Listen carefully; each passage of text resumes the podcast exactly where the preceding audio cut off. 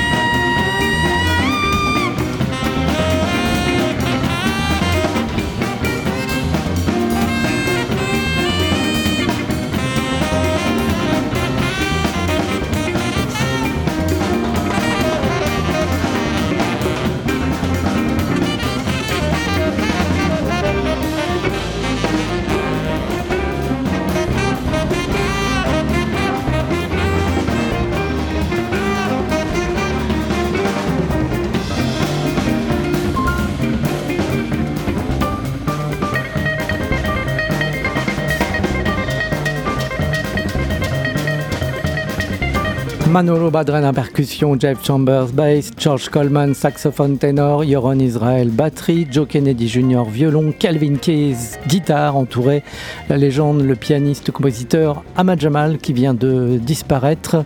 Vous venez d'entendre un thème capté à Paris, la salle Pialel, Pialel Playel, je vais, je vais y arriver. C'était en 96 donc à Paris. Le thème euh, Devils in My Den, extrait de l'album Ahmad Jamal à Paris sur Birdology. Ainsi s'achève cet hommage au grand pianiste qui vient de disparaître euh, il y a quelques jours. On va continuer à parler concert. Bah oui, nous étions en train d'écouter un concert. On va parler concert. Hein. On poursuit la session concert avec euh, la semaine prochaine en Nouvelle-Aquitaine près de Poitiers, à Poitiers même. On parlera d'un première édition tout à l'heure près de Poitiers. Ne manquez pas au Confort Moderne la semaine prochaine, mercredi 26 avril, Loro Chilo. Soirée proposée par Jazz à Poitiers avec cette formation, ce trio franco-belge avec Audrey Loro, saxophone alto, Pak Yanlo, piano objet électronique et Yuko Ojima, batterie percussion. Vous verrez ces trois jeunes femmes, donc mercredi 26 avril à partir de 20h45 au Confort Moderne de Poitiers, Loro Chilo, le 26 avril au Confort Moderne, concert proposé par Jazza Poitiers.